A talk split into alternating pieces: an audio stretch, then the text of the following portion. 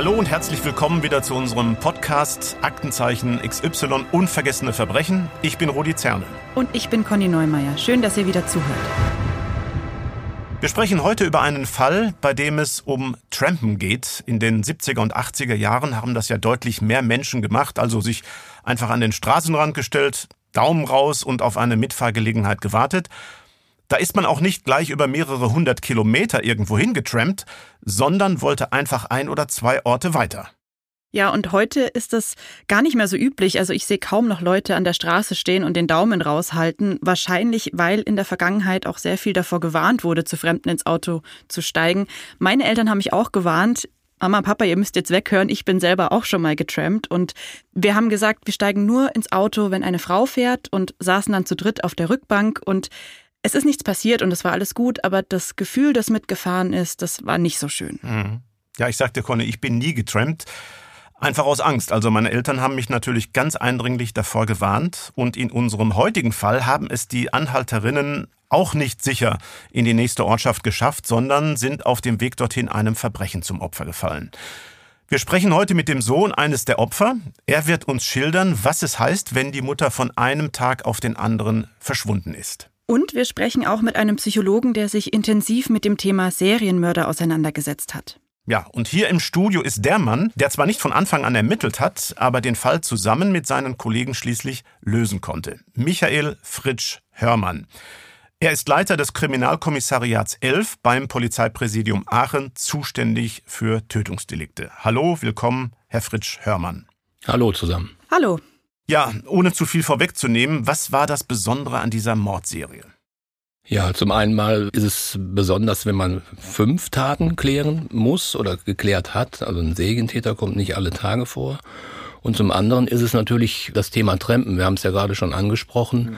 Trampen war damals üblich. Das hatte auch mit der Situation der Jugendlichen damals zu tun. Ne? Es gab nicht so viel öffentlichen Personennahverkehr. Der ist heute auch noch immer nicht gut aufgestellt, aber Damals war es noch viel weniger. Heute gibt es Handys, mit denen man seine Fahrgelegenheiten organisieren kann und so weiter. Das gab es alles damals nicht und insofern war Trampen damals was Besonderes und das hat natürlich auch zu Taten geführt, wie halt auch in dieser Serie. Hm, eine entsetzliche Serie. Insgesamt fünf Morde bringen die Ermittler zusammen. Sie vermuten, dass immer ein und derselbe Täter verantwortlich ist. Wir schauen uns jetzt erstmal eines dieser Verbrechen genauer an. Es fand in Nordrhein-Westfalen statt, in der Region zwischen Düsseldorf und Aachen.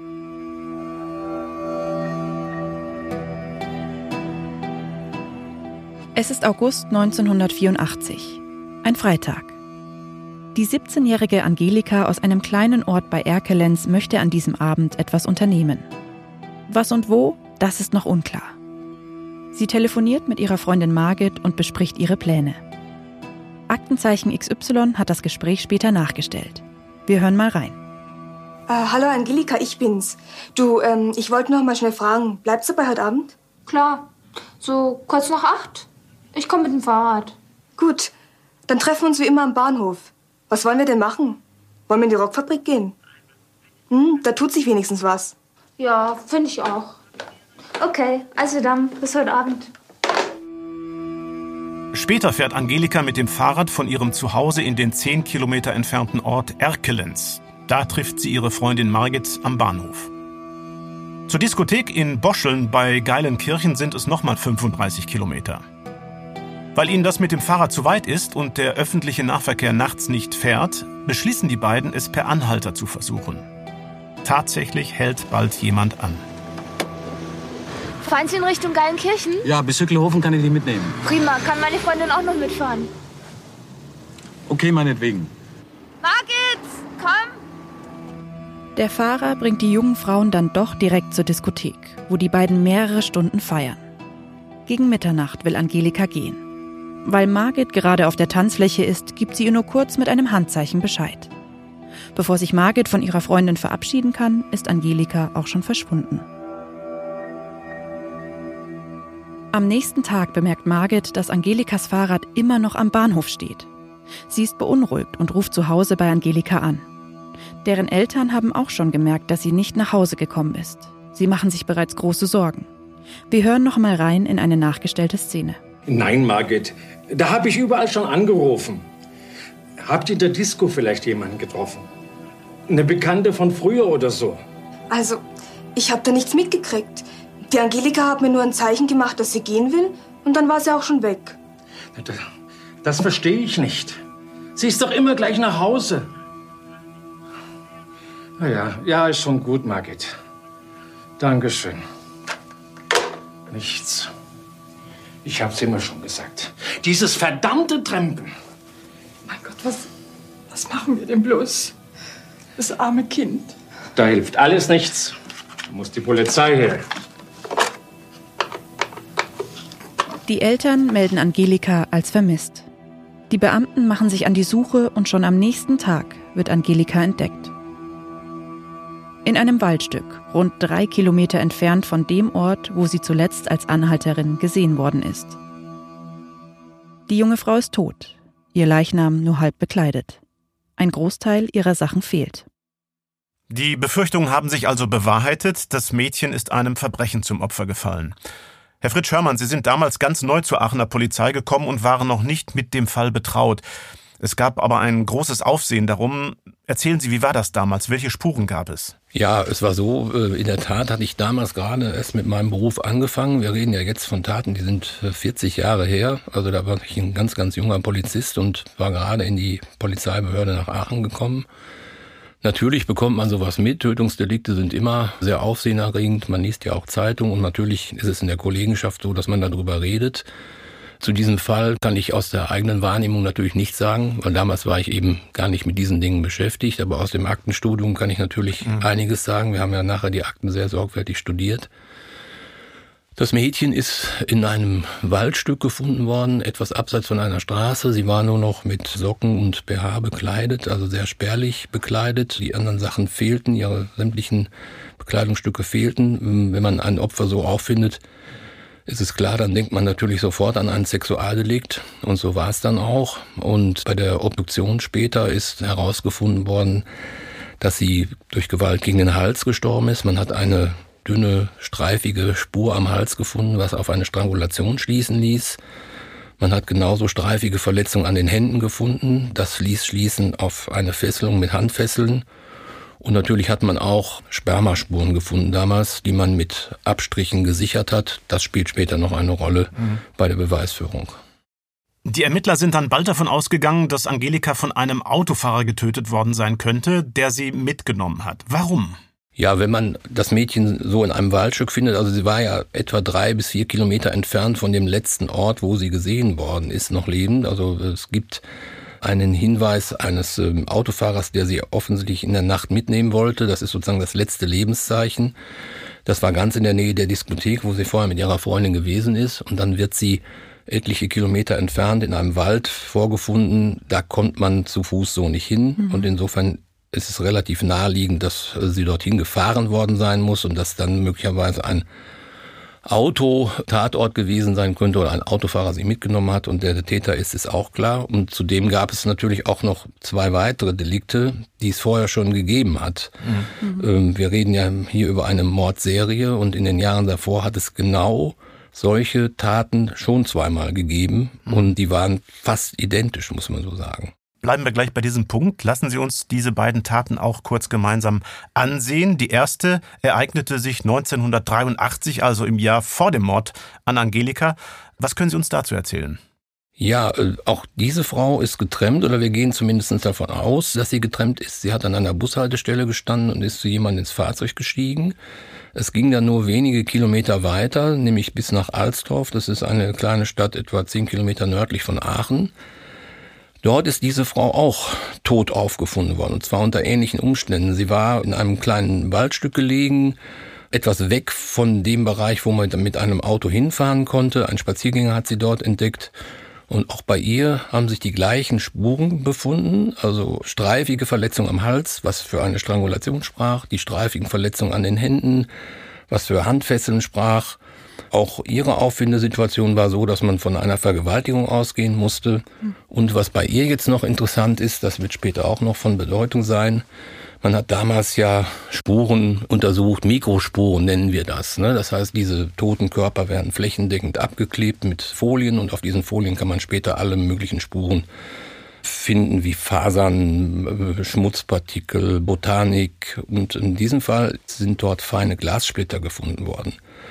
Und die Kollegen haben damals schon geschlossen, dass es wahrscheinlich so war, dass die Frau im Todeskampf dem Auto des Täters einen Schaden in einer Glasscheibe zugefügt hat. Ne? Das heißt, sie hat irgendwie das Glas rausgetreten, das Glas ist zersplittert und der Glasregen ist auf dem Körper der Frau niedergegangen. Diese Splitter waren auf den Folien und auch das spielt später nochmal eine Rolle, nämlich nach der Festnahme des äh, Täters. Mhm. Ja, da sind wir auch beim, beim nächsten Thema, schon beim nächsten Punkt. Es gab schnell einen Verdächtigen? In diesem Fall ja. gab es, äh, es gibt immer Verdächtige. In jeder Mordkommission gibt es Verdächtige, das kann ich so sagen. Wir nennen das schon mal so spaßeshalber den Tagestäter. Ne? Also ja, das hört sich ein bisschen lustig an, aber für die Leute ist es jetzt nicht gerade so schön. Es gibt natürlich ja, es gibt Menschen, die geben Hinweise auf ihren Nachbarn, weil ihnen der Nachbar nicht passt. Es gibt jemanden, der hat Kratzer im Gesicht. Es gibt jemanden, der verhält sich auffällig gegenüber jungen Mädchen.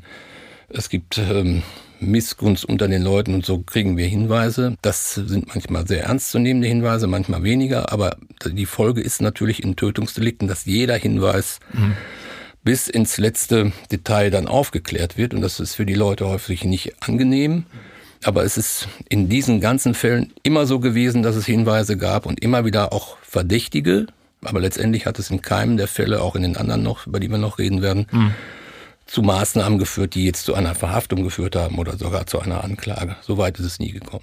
Also Sie sprechen vom 24-Stunden-Täter. Äh, wir erleben das ja bei Aktenzeichen auch sehr häufig, äh, dass relativ flott Namen genannt werden. Vielleicht auch zu dem Nachbarn, der einem nicht ganz gut passt. Wie gehen Sie dann da vor? Ich meine, Sie müssen ja im Umfeld des genannten oder der genannten Person äh, irgendwie weiter ermitteln. Ja, das kommt ganz auf den Hinweis selbst an. Ne? Also wie konkret das ist und was wir genau über die Leute auch rausbekommen können. Es wird in aller Regel erstmal so sein, dass man die Personen aufklärt. Ne? Man guckt, hat er schon mit der Polizei zu tun gehabt? Wie lebt er so? Wer wohnt in seinem Haus? Hat er Familie? Ist er verheiratet? Hat er Kinder?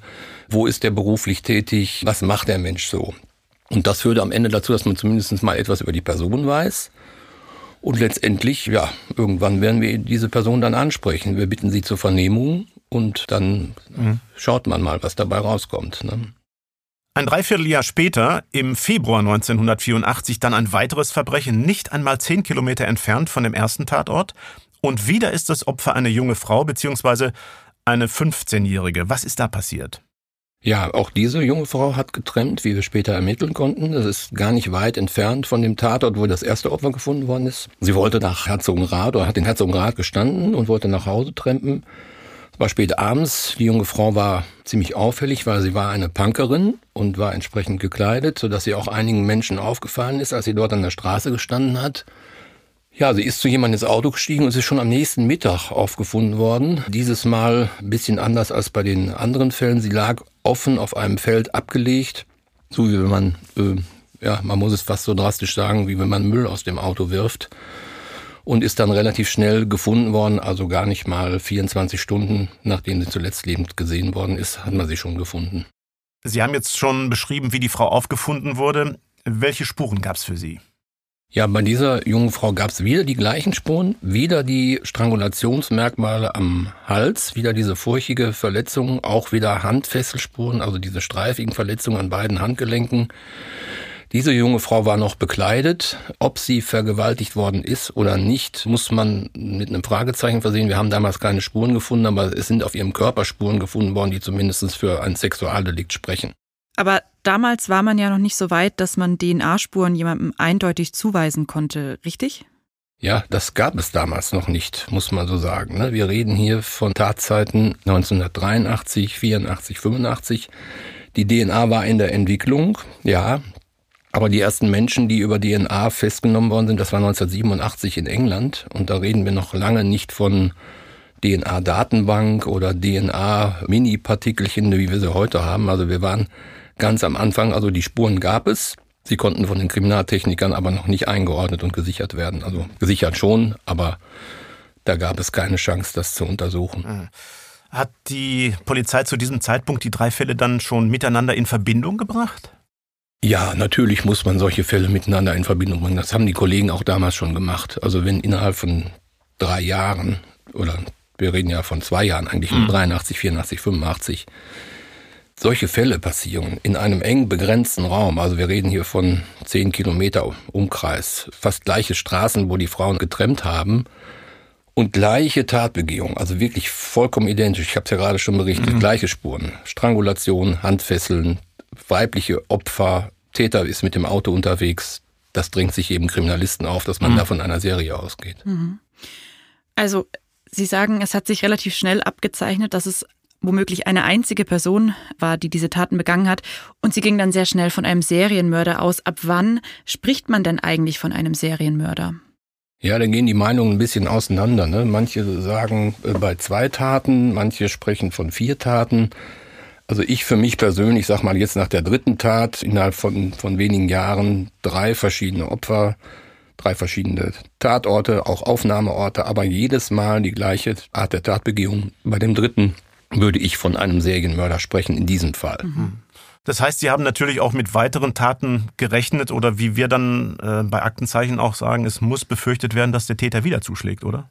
Ja, das ist leider so. Ne? Es gibt natürlich auch das Phänomen des Trittbrettfahrers. Das kann alles passieren, aber natürlich, ich bin sicher und ich weiß es auch aus persönlichen Gesprächen von den Kollegen, die früher in diesen Mordkommissionen mitgearbeitet haben, die ja auch noch teilweise meine Kollegen heute sind, dass das natürlich befürchtet worden ist, dass es weitere Fälle gibt. Das ist ja auch logisch. Deswegen mhm. ist ja auch damals in dem Fall, den wir gerade schon gehört haben, der in XY gezeigt wurde, ist auch intensiv davor gewarnt worden, mitzufahren. Ne? Das haben Sie ja gerade auch erzählt, dass Sie von Ihren Eltern gesagt haben, man steigt gar nicht in ein Auto ein. Mhm.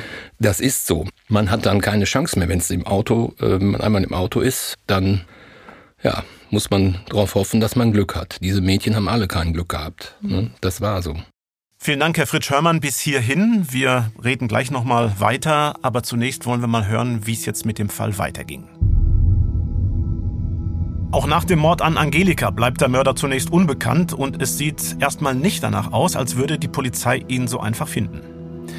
Deshalb tritt die Kriminalpolizei Aachen rund neun Monate nach dem Mord an Angelika an Aktenzeichen XY heran. Ihr habt schon ein paar Ausschnitte daraus gehört. Im April 1985 wendet sich der damalige Hauptkommissar Jakob von Thenen in der Sendung an die Öffentlichkeit mit der Bitte um Unterstützung. Denn vieles ist noch unklar, zum Beispiel wie Angelika von der Diskothek nach Geilenkirchen gekommen ist, das rund sechs Kilometer entfernt liegt. Auch der Aktenzeichen XY-Erfinder und damalige Moderator Eduard Zimmermann wendet sich an die Zuschauerinnen und Zuschauer vor dem Fernseher. Besonders wertvoll wäre für die Polizei natürlich ein Zeuge, der sagen könnte, in welches Auto Angelika in Geilenkirchen gestiegen ist. Vielleicht gibt es aber auch jemanden, der andere sachdienliche Beobachtungen gemacht hat, etwa auf der relativ viel befahrenen Strecke von Geilenkirchen nach Randerath. Der Täter muss mit Angelika auf dieser L42 bis in Höhe des Ortes Sügerath gefahren sein, wo er in eine kleine Seitenstraße abgebogen ist. Dort, in einem Waldstück, ist das ermordete Mädchen später gefunden worden. Für entscheidende Hinweise setzt die Staatsanwaltschaft eine Belohnung von 6000 Mark aus. Und tatsächlich, es melden sich etliche Zuschauer und ein Hinweis klingt vielversprechend. Jemand hat in einer Altkleidersammlung die Jacke gefunden, mit der Angelika am Abend ihres Todes unterwegs war. Außerdem ihren Haustürschlüssel und ihre Brille. Einziger Knackpunkt, diese Spur führt hunderte Kilometer weg von den Tatorten, in ein anderes Bundesland, nach Bayern.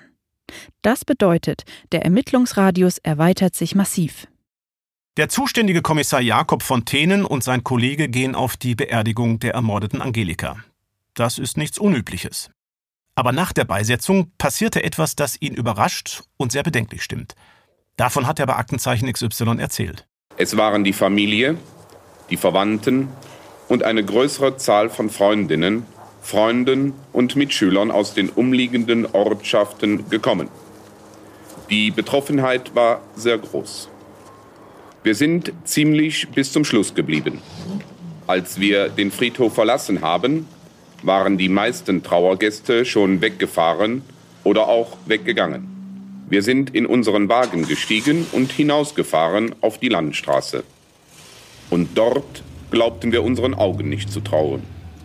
Mehrere der jungen Leute, die gerade am Sarg ihrer Mitschülerin gestanden hatten, waren schon wieder dabei, ihre Transportprobleme per Autostop zu lösen.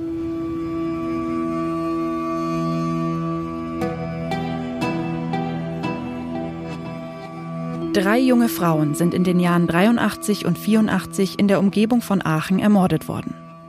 Die Polizei muss davon ausgehen, dass sie vergewaltigt wurden. Und der Täter läuft immer noch frei herum.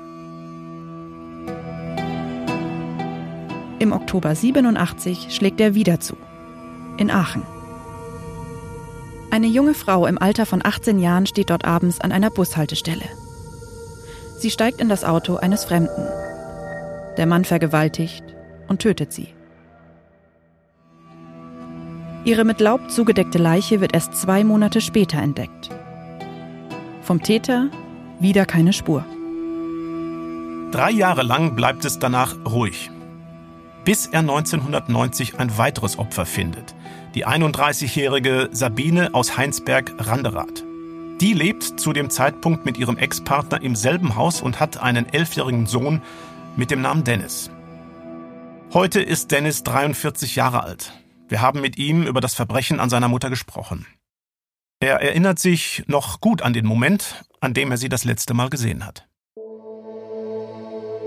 Ja, meine Mutter wollte halt auch mal wieder in die Disco und ihr Auto funktionierte nicht und damals gab es dann diese Option Disco-Bus. Sie hat sich fertig gemacht, hat die Tür da oben dann abgeschlossen, das habe ich dann noch so gehört, machte meine Tür auf und ich saß mit dem Rücken zur Tür, sagte dann noch, ja, tschüss, ich bin weg. Und ja, denkst dir nichts dabei, sagst ja, tschüss, bis morgen und äh, spielst weiter. Ja, dann ging die Tür zu. Ja, irgendwie packte mich dann irgendwas im Nacken so nee, du musst doch mal an die Tür. Ich aufgesprungen, noch die Tür von mir aufgerissen, noch äh, schönen Abend gewünscht, viel Spaß und habe ich sie dann halt nur noch unten im Treppenabsatz verschwinden sehen. Auch Sabine geht in eine Disco in Gallenkirchen, wie Angelika einige Jahre zuvor. Da kommt sie zwar an, das können Zeugen bestätigen, aber sie ist am nächsten Morgen nicht wie gewohnt zu Hause. Nächsten Tag du willst mit Mama kuscheln, nimmst Anlauf, willst die Tür rein, denkst du so, hm, okay, irgendwas äh, stimmt jetzt hier nicht. Hab mir erstmal keine Gedanken gemacht. Ich dachte, gut, äh, dann ist sie vielleicht schon rübergefahren, wollte mich nicht wecken oder so. Dennis vermutet, seine Mutter könnte zu seinen Großeltern gefahren sein. Die sind gerade im Urlaub. Seine Mutter und er fahren deshalb regelmäßig zu deren Haus, um nach dem Rechten zu sehen, die Pflanzen zu gießen und den Papagei zu füttern. Dennis setzt sich auf sein Fahrrad und fährt zu seinen Großeltern. Am Haus angekommen, klingelt er und schaut sich im Garten um. Aber niemand ist da. Er fährt wieder zurück nach Hause. Seine Mutter Sabine ist immer noch nicht zurück. Mehrmals am Tag fährt der Junge zwischen den Häusern hin und her und hält Ausschau nach seiner Mutter. Eine Nachbarin versorgt ihn mit Essen und Trinken. Am Abend geht der kleine Junge ins Bett mit einem mulmigen Gefühl und der Hoffnung, dass seine Mutter doch bald wieder nach Hause kommt.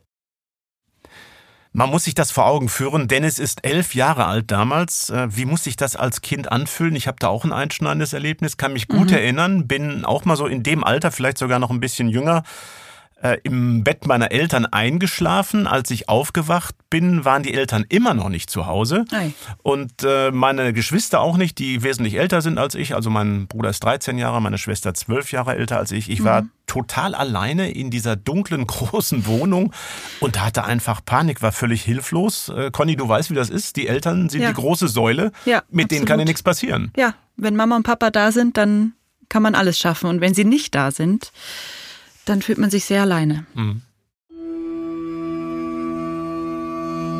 Als Dennis am nächsten Morgen aufwacht, ist seine Mutter immer noch nicht zurück.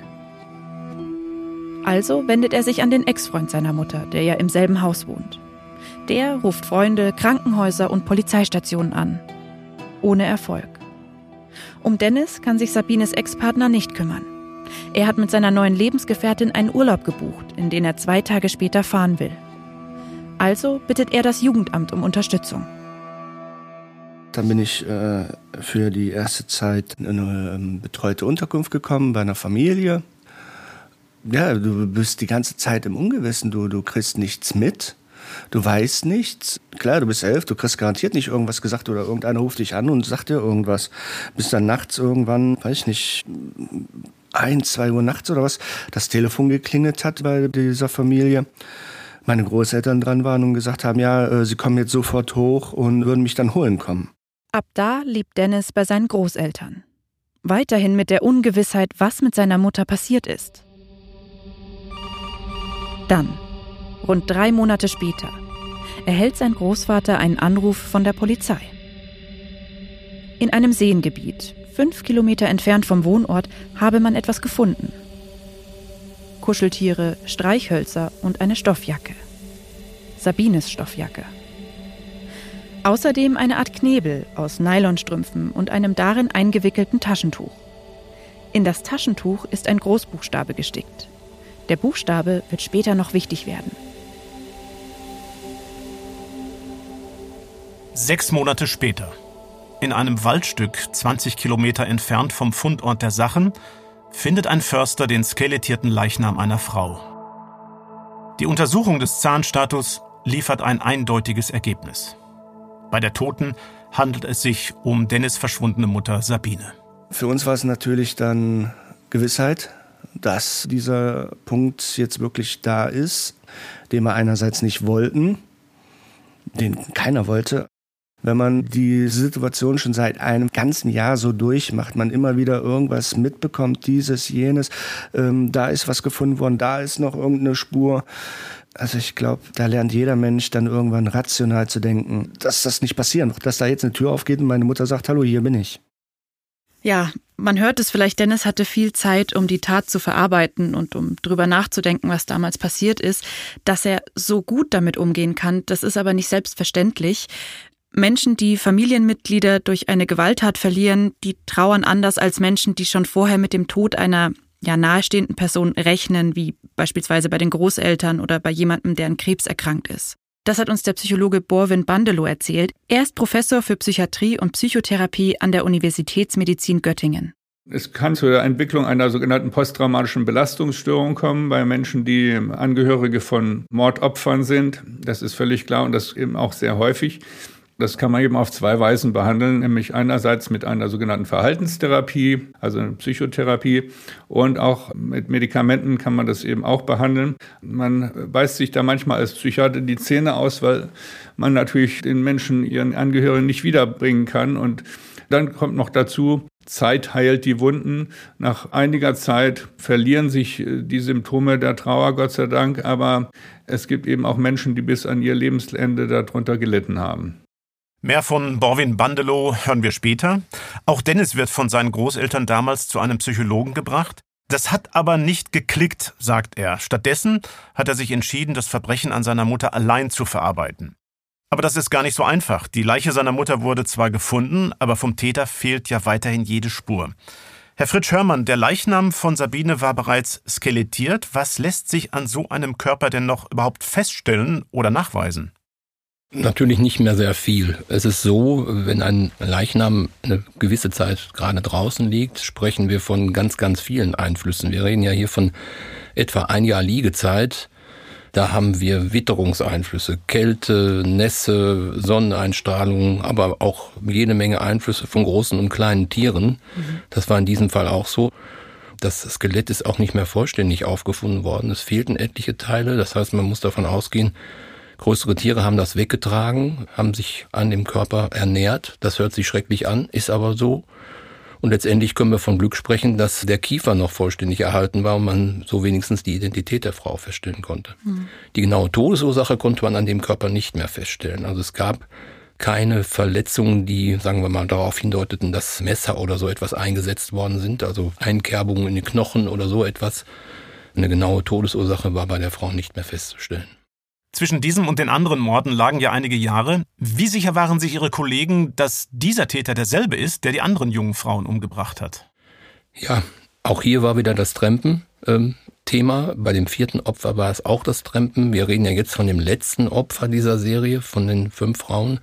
Sicher kann man nie sein, ne? das ist vollkommen klar. Aber die Abfolge, die Örtlichkeiten, teilweise wirklich an der gleichen Straße haben die Frauen gestanden, muss man so sagen. wir haben später mal so einen Plan gemacht, wo wir die Örtlichkeiten eingezeichnet haben, wo haben die Frauen gestanden, wo sind sie gefunden worden, wo ist die Bekleidung gefunden worden, haben wir ja hier in diesem Fall gehabt. Die Bekleidung ist ja etliche Zeit vorher gefunden worden. Und wir haben das dann nachher, als wir wussten, wer der Täter war, verglichen mit seinen Wohnorten, mit seinen Fahrstrecken. Das spiegelte sich total wieder. Es ging sozusagen an einer Bundesstraße entlang, die von Aachen Richtung Norden führte und alles war links und rechts dieser Straße. Ne? Also insofern sicher kann man nie sein, aber wir waren schon relativ sicher, dass es wieder der gleiche Täter war. Er hatte jetzt einige Zeit gewartet, aber jetzt war er wieder tätig geworden. Gab es denn dann auch ja irgendwelche Verdächtigen?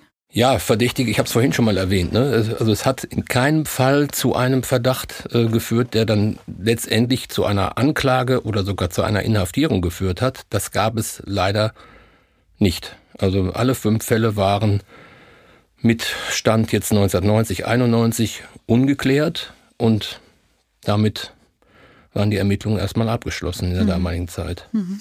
Ja, und nach dem Mord an Sabine N., also dem fünften Mord, hörte es dann auf.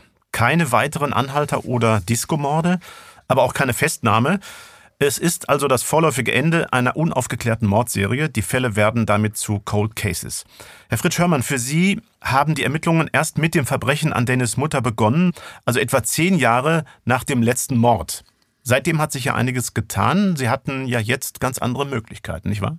Ja, also jetzt hatte die DNA-Technik mittlerweile Fuß gefasst. Ne? Wir haben ähm, diese forensische Methode der DNA-Analyse war weit fortgeschritten.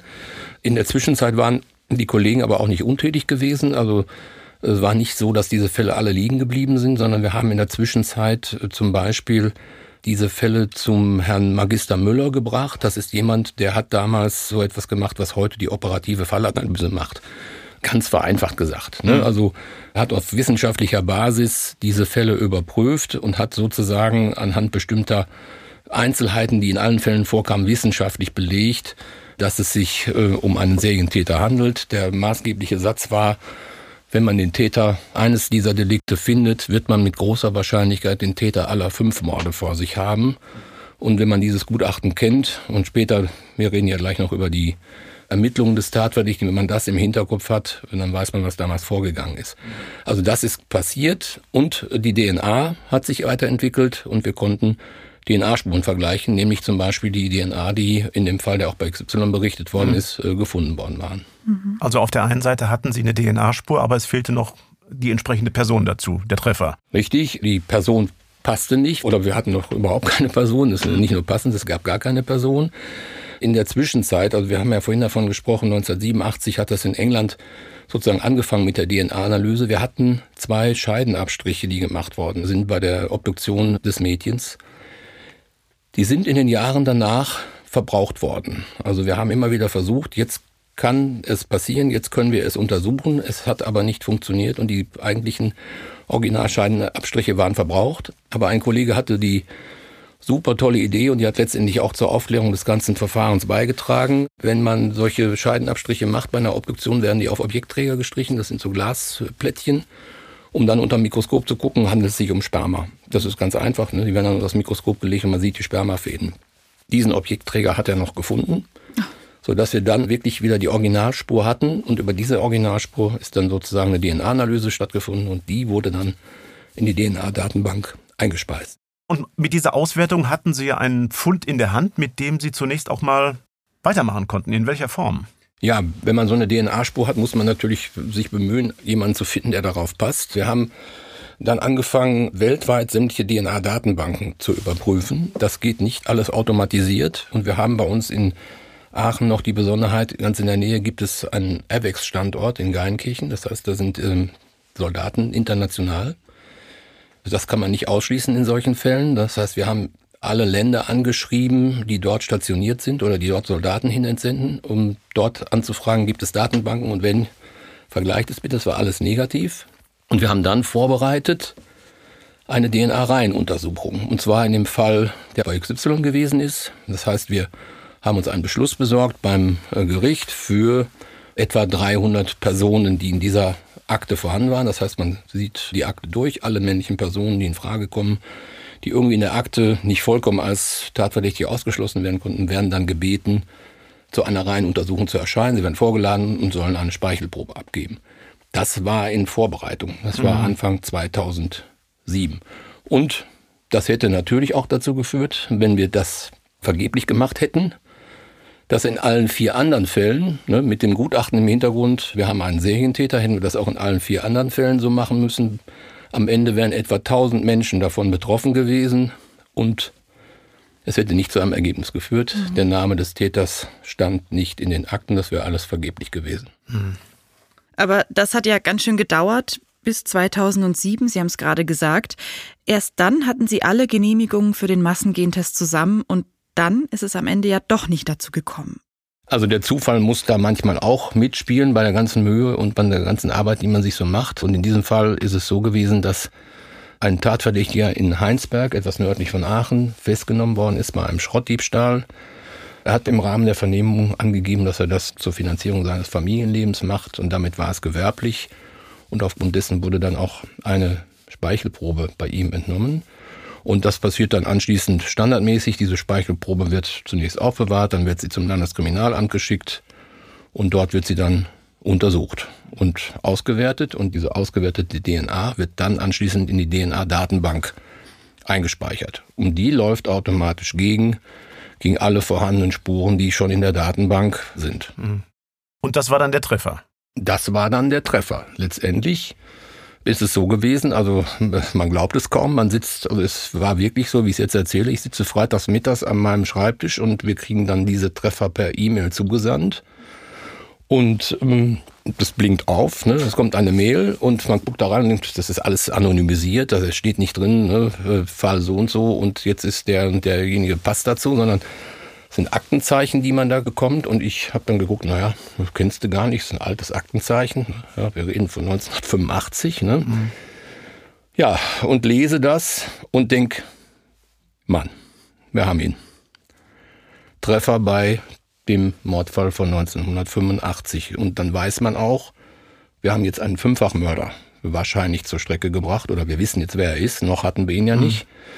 Und das hat natürlich zu großen Reaktionen geführt. Ne? Also ich bin nicht sofort über den Flur gelaufen, sondern bin zu meinem Chef gesagt, ich komm mal mit. Der kannte diese Fälle natürlich auch. Und dann sind wir zu unserem Direktionsleiter gegangen und gesagt, jetzt wird's hier sehr brisant.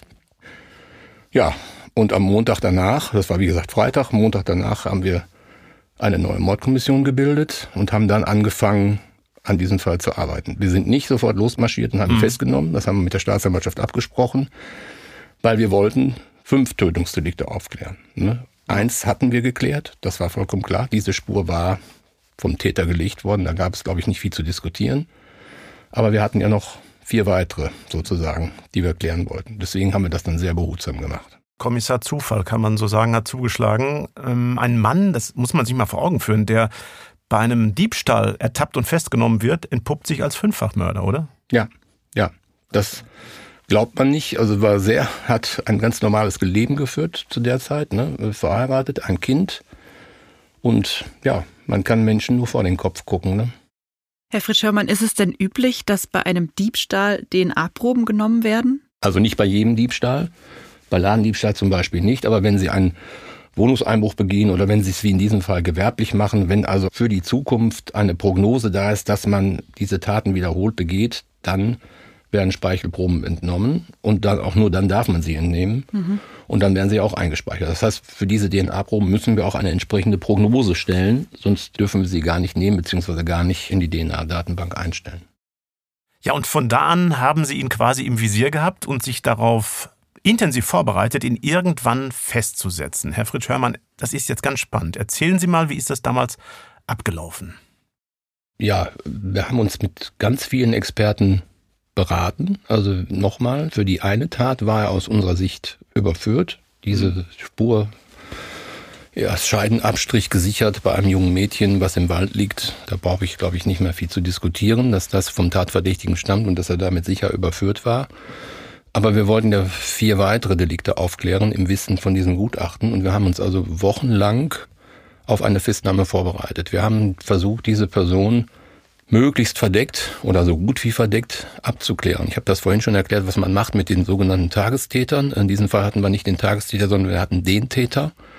Und die Schwierigkeit war, wir mussten ja auch 25 Jahre zurück ermitteln. Also die erste Tat war 1983, ne? also wir reden jetzt von 2007.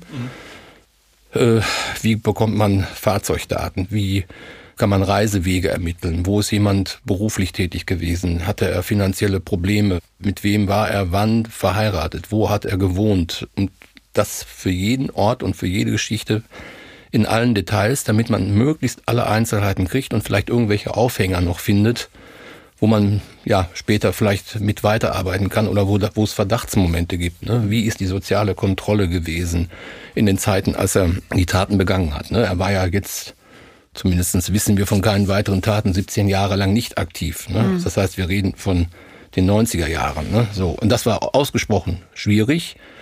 Wir haben uns auch vorbereitet mit äh, Gutachtern, was erwartet uns für eine Person, ne? wie können wir auf die reagieren, was wird uns vielleicht möglicherweise entgegenkommen.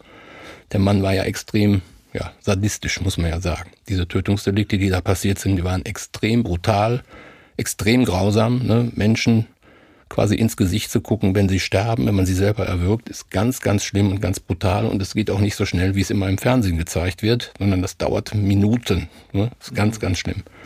Und diese Person sollte uns ja irgendwann mal, mal gegenüber sitzen. Ne? Und wie geht man mit so jemandem um? Und dann, ja, würde ich mal sagen, kam der entscheidende Augenblick. Zugriff. Am 16. August 2007 haben Sie dann zugeschlagen und Egidius S. verhaftet. Was haben Sie bei ihm gefunden? Ja, es war ja sozusagen dann die Vollendung dieser ganzen vorbereitenden Phase. Ne? Wir wussten jetzt, wo lebt er.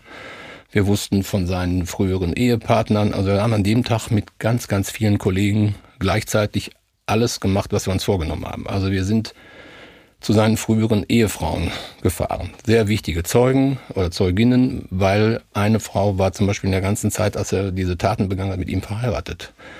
Die war natürlich eine ganz, ganz wichtige Zeugin. Wir haben die Angehörigen der Opfer betreut und wir haben dann Teams losgeschickt, die ihn festgenommen haben. Die haben ihn dann auch nach Aachen transportiert. Und wir haben mit ganz, ganz großem Aufwand sein Haus durchsucht. Und wir haben eine ganze LKW-Ladung mitgenommen an Sachen. Also haben alles mitgenommen, was wir irgendwie ihm zuordnen konnten. Haben das vor Ort nicht besonders überprüft und haben es alles erstmal eingepackt.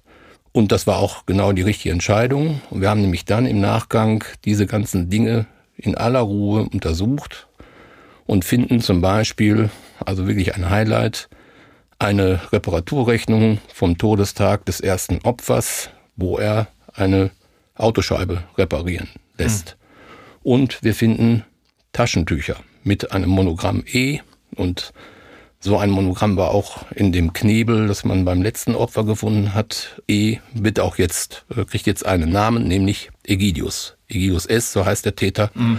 Und somit konnte man auch dieses Taschentuch zuordnen.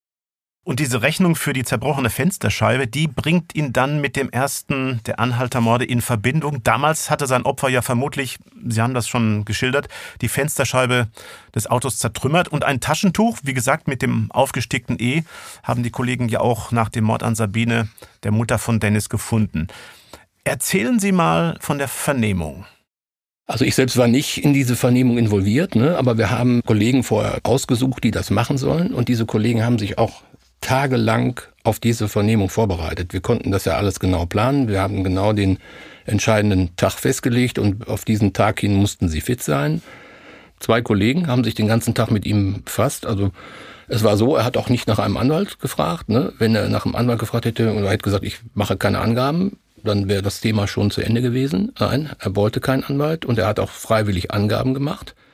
Das ging einen ganzen Tag. Es war auch das Team, was ihn festgenommen hat. Die sind mit ihm vom Festnahmeort nach Aachen gefahren und haben dann morgens um neun mit der Vernehmung angefangen. Und am späten Nachmittag, das ging also über den ganzen Tag, hat er dann die Tat gestanden, äh, ja, ich sage jetzt mal so, wo er auch gar nicht mehr hätte gestehen müssen, weil da hatten wir seine Spur, ne, diese DNA-Spur, die hat er dann gestanden.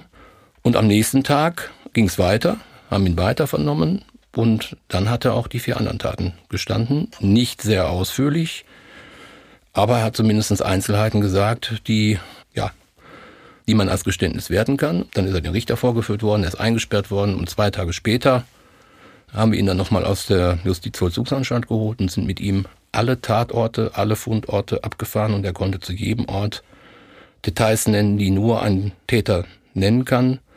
Und spätestens dann war für mich klar, wir haben genau den richtigen und der hat auch alle fünf Taten begangen. Das ist wirklich unglaublich. Also nach all diesen Jahren und nach dieser Sisyphus-Arbeit, um all diese Mosaiksteinchen zusammenzuführen, überführen Sie den Täter. Conny, ich kriege jetzt gerade ein bisschen Gänsehaut. Ja, also es ist unvorstellbar, dass man nach so vielen Jahren dann doch noch den Täter schnappt. Und die Meldung ist natürlich nicht nur für Sie, Herr Fritsch Hörmann, eine große Nachricht, sondern vor allem für die Angehörigen der Opfer auch ein ganz besonderer Moment. Und deswegen gehen wir nochmal zurück zu Dennis, dessen Mutter Sabine Egidius S. ja auch ermordet hat. Dennis, der Sohn des letzten Mordopfers, ist inzwischen Ende 20. Als er eines Abends von der Arbeit nach Hause kommt, sagt ihm seine damalige Lebensgefährtin, Setz dich, ich muss mit dir reden. Sie sagte mir dann straight heraus, hör mal, äh, die haben die Mörder deiner Mutter gefasst. Du hast, ich will nicht sagen, die ganzen Jahre schon verdrängt. Du hast es irgendwo versucht, schon in Schubladen abzuarbeiten. Du hast es so gut wie möglich schon für dich verkramt gehabt. Und ähm, dann kriegst du dann die Info, äh, ja, scheinbar haben sie ihn wirklich. Die Anklage lautet auf Mord und Vergewaltigung in fünf Fällen. Mitte April 2008 muss sich Egidius S. bei Prozessauftakt im Gerichtssaal nicht nur der Presse stellen, dem Richter und den Anwälten, sondern auch Dennis. Er saß ja die ganzen Verhandlungstage da und hat sich zu nichts geäußert. Er saß da, äh, guckte dann so, ja, wie, wie so in einen leeren Raum rein. Hat keinen großartig erfasst. Saß da und will nicht sagen, hatte sie über sich ergehen lassen, aber es war ein total beklemmend komisches Gefühl. Während der Verhandlung sitzt Dennis Egidius S. gegenüber. Dem Mann, der ihm seine Mutter genommen, ihr auf brutale Weise Gewalt angetan und sie letztlich getötet hat. Das hat er bei der Polizei gestanden. Fast 30 Jahre nach dem Mord an seiner Mutter kann Dennis dem Täter endlich ins Gesicht schauen. Doch der weicht seinen Blicken aus. Und er schweigt, die ganze Verhandlung über. Dennis Gefühle wechseln zwischen Genugtuung, hilfloser Wut und auch Angst, dass der Täter vielleicht doch noch ungeschoren davonkommt. Wir hören Dennis nochmal dazu über die Zeit im Gericht. Zuerst hieß es ja, der hätte ja alles in dem Sinne gestanden. Äh in der U-Haft und dann wurde ja dann schon der, der erste Anwalt ausgetauscht, dann kam ja schon der, der nächste Pflichtverteidiger von ihm. Dann war natürlich Kehrt Marsch, äh, alles um 180 Grad zurück. Nein, er hätte nichts gemacht. Man, man hätte ihn ja da unter Druck gesetzt. Wenn sie da so und so viele Stunden gesessen hätten, würden sie ja alles sagen. Was natürlich äh, für die Kommissare und auch fürs Gericht nachher maßgeblich war, war halt dieses wahnsinnige Täterwissen, was wirklich nur vom Täter selber herkommen kann. Das kann man keinen irgendwie im Mund legen oder so geschickt nachfragen, dass das äh, angeblich dann so passen würde. Die Beweislast ist groß. Gleichzeitig gibt es Aussagen, die Egidius S. entlasten sollen. Beispielsweise tritt eine 55-jährige Frau in den Zeugenstand, die dem Gericht erzählt, jemand anderes habe das zweite Opfer ermordet. Als Beweis nennt sie den Abschiedsbrief eines Mannes. Darin gesteht er angeblich den Mord an dem Mädchen. Auch die damalige Ehefrau des Angeklagten sagt für ihn aus. Sie erklärt, ihr Ehemann sei sadomasochistisch veranlagt. Das heißt, ihn erregten Fantasien sexuell, in denen er seine Partnerin physisch und psychisch unterdrückt. Aber auch Fantasien, in denen er selbst unterdrückt und bestraft wird. Ihren Mann habe die Verhörsituation sexuell erregt und auch die Situation vor Gericht errege ihn. An die Aussage der Ehefrau kann sich Dennis noch gut erinnern. Die Ehefrau sagte, dass er das genießt und der Richter guckte dann die, die Ehefrau an, meinte so, gucken Sie sich mal Ihren Mann an. Wenn Sie ihn doch so gut kennen, ist er jetzt gerade äh, sexuell erregt? Da dreht sie sich um, guckt ihren Ehemann an, dreht sich wieder um guckt den Richter an und sagt, ja, Herr Richter, er ist gerade hochgradig erregt. Ja, das klingt wirklich absurd, diese Aussage, aber passend dazu findet die Polizei bei der Hausdurchsuchung einen Kellerraum mit Ausstattung und Zubehör wie Ketten und Böcke, die für solche sexuellen Praktiken des Ehepaars sprechen. Im Auto von Egidius S. liegen Handschellen und Strumpfhosen. Werkzeuge, mit denen sich Menschen fesseln und knebeln lassen. Es sieht so aus, als würde diese Art der Sexfantasie einen großen Platz in Egidius S. Leben einnehmen, meint der Psychologe Borwin Bandelow. Wir haben ihn vorhin ja schon mal gehört. Er ist Experte für Serienmörder. Problem ist natürlich, dass ich mit dem Mörder nicht sprechen konnte, nicht? Aber ich kann dann nur ein bisschen spekulieren. Und das heißt also, der ähm, hatte offenbar auch Freude dabei empfunden, wenn er selber gequält wird, weil er seine Ehefrau dazu gebracht hat, ihn sadistisch zu quälen. Das heißt also, er hat auch Spaß dabei empfunden, wenn er selber das Opfer war. Aber umgekehrt auch, wenn er natürlich die Opfer gequält hat. Bei ihm ist diese Gewalt und Sex sehr eng miteinander verbunden. Das klingt jetzt ein bisschen paradox oder abwegig, aber das ist tatsächlich so, dass eben beides Sex und Gewalt zu einer Endorphinausschüttung bei Menschen führen kann. Ja, Egidius S. haben wohl nicht nur die Vergewaltigung sexuell erregt, sondern auch das Morden selbst. Und so hat er eben immer wieder gemordet. Fünf junge Frauen, hat er umgebracht, weil ihn das wohl angetörnt hat. Und vor Gericht lässt Egidius S. seine Anwälte konsequent seine Unschuld beteuern. Nur einmal spricht er selbst. Er behauptet, die Frauen hätten freiwillig mit ihm Sex gehabt. Er sei ein Frauentyp, habe viele Anhalterinnen mitgenommen und eben mit ihnen geschlafen. Das Gericht glaubt ihm nicht. Am 19. August 2008 verkündet der Richter das Urteil. Egidius S. wird für schuldig befunden, die fünf Morde begangen und drei der Opfer vergewaltigt zu haben. Für die Vergewaltigungen kann er nicht mehr bestraft werden. Die sind nach zehn Jahren verjährt. Für die Morde wird er zu lebenslanger Haft verurteilt mit besonderer Schwere der Schuld. Das heißt, eine vorzeitige Entlassung ist nicht möglich. Egidius S. will das Urteil anfechten, scheitert damit aber vor dem Bundesgerichtshof. Er muss die Gefängnisstrafe also antreten. Ja, eigentlich könnte der Fall hier abgeschlossen sein. Der Täter ist gefunden und sitzt seine Strafe ab. Während wir jetzt darüber sprechen, sollte er eigentlich weiter in seiner Gefängniszelle sitzen. Das tut er aber nicht mehr. Warum? Dazu kommen wir jetzt und gehen dafür zurück ins Jahr 2018. Da sitzt Egidius S. bereits seit zehn Jahren in Haft, als er eines Morgens tot in seiner Zelle in der JVA Bochum aufgefunden wird. Herr Fritz Schörmann, was ist da passiert? Ja, ähm, er hat sich abisolierte Stromkabel an seine Genitalien angeschlossen und ähm, das hört sich ganz, ganz schlimm an. Das war es bestimmt auch. Und insofern muss man sagen, in der Zelle ist seine sexuelle Präferenz, die er damals in den Taten gezeigt hat, wahrscheinlich wieder durchgekommen und er ist auf diese Art und Weise gestorben.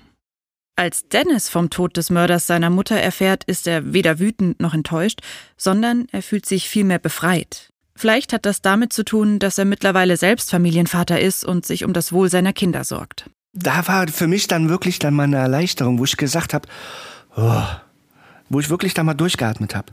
Wo ich gesagt habe, es klingt jetzt salopp, oh, Du brauchst dir über sowas dann keine Gedanken zu machen. Wie oft hörst du, dass irgendwer ausbricht oder auf der Flucht ist? Die ganze Sorge hast du nicht mehr. Das kannst du jetzt komplett abhaken. Mit der Verurteilung von Egidius S. ist eine der längsten Mordserien Deutschlands endlich aufgeklärt. Sieben Jahre lang hat der Mann gemordet, fünf Frauen erdrosselt, zum Teil nachweislich vergewaltigt und damit seinen sexuellen Trieb befriedigt. Zum Verhängnis wurde ihm letztlich ein Schrottdiebstahl und die DNA-Analyse. Wer weiß, wie es sonst weitergegangen wäre und ob er nicht noch weitere Morde begangen hätte. Wenn wir schon davon sprechen, Herr Fritsch Hörmann, gibt es denn möglicherweise weitere Opfer über die fünf Bekannten hinaus?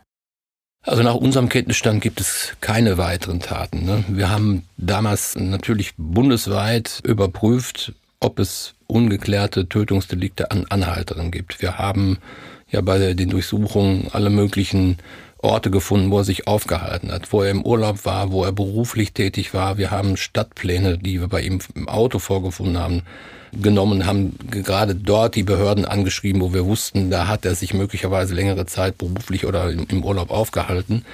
Wir haben unsere Meldewege bedient, also wir haben das bundesweit bekannt gemacht und natürlich ist es auch über die Medien bekannt geworden.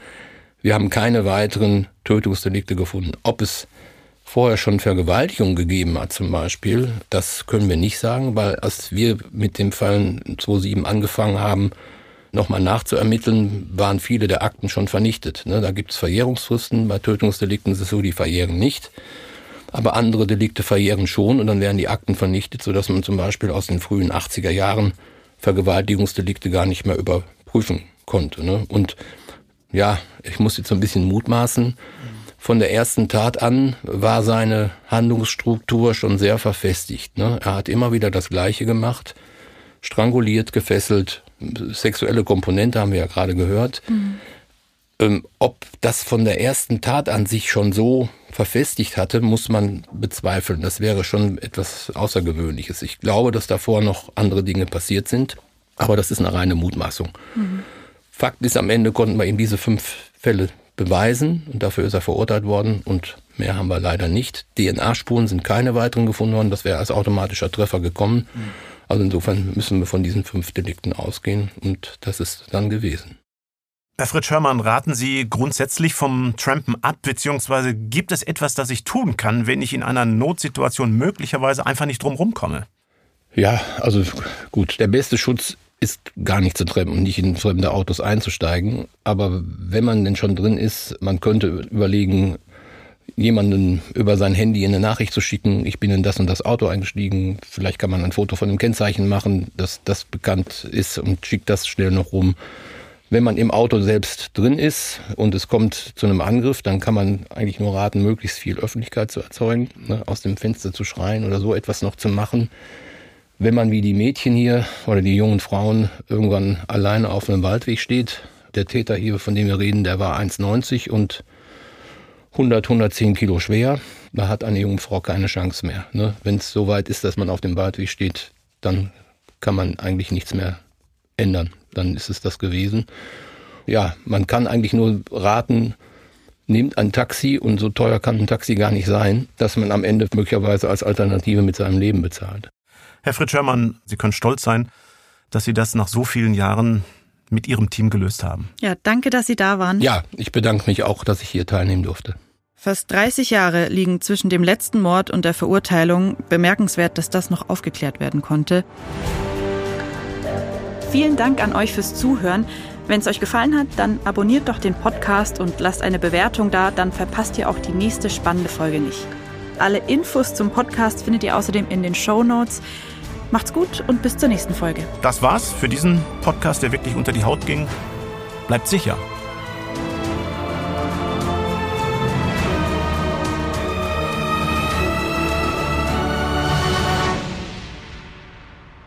Aktenzeichen XY Unvergessene Verbrechen. Eine Produktion der Securitel in Kooperation mit Ikone Media im Auftrag des ZDF.